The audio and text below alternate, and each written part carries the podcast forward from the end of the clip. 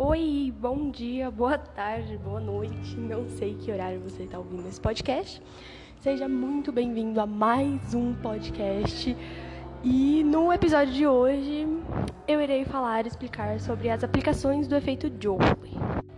O efeito Joule é utilizado para gerar calor em chuveiros, churrasqueiras elétricas e etc. Esse efeito ocorre também em razão à passagem de correntes por algum corpo que apresenta a resistência elétrica. A quantidade de calor é, dissipada pelo efeito é inversamente proporcional à resistência elétrica. O efeito Joule é resulta resultado de ação da corrente elétrica passando em um resistor. Parte da energia elétrica é transformada em energia térmica. Um exemplo é o chuveiro. Tá, mas quais as vantagens e desvantagens desse efeito?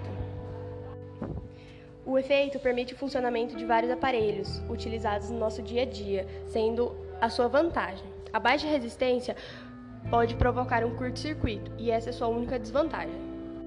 Ah, e como utilizamos esse efeito no nosso cotidiano? Ah, e como usamos esse efeito no nosso cotidiano? A lâmpada, por exemplo, é um filamento de tans, tans tungstênio no interior da lâmpada é aquecido com a passagem da corrente elétrica, tornando-se incandescente e emitindo luz. O chuveiro, um resistor, aquece pelo efeito a água que envolve. O fusível é percorrido pela corrente elétrica do circuito.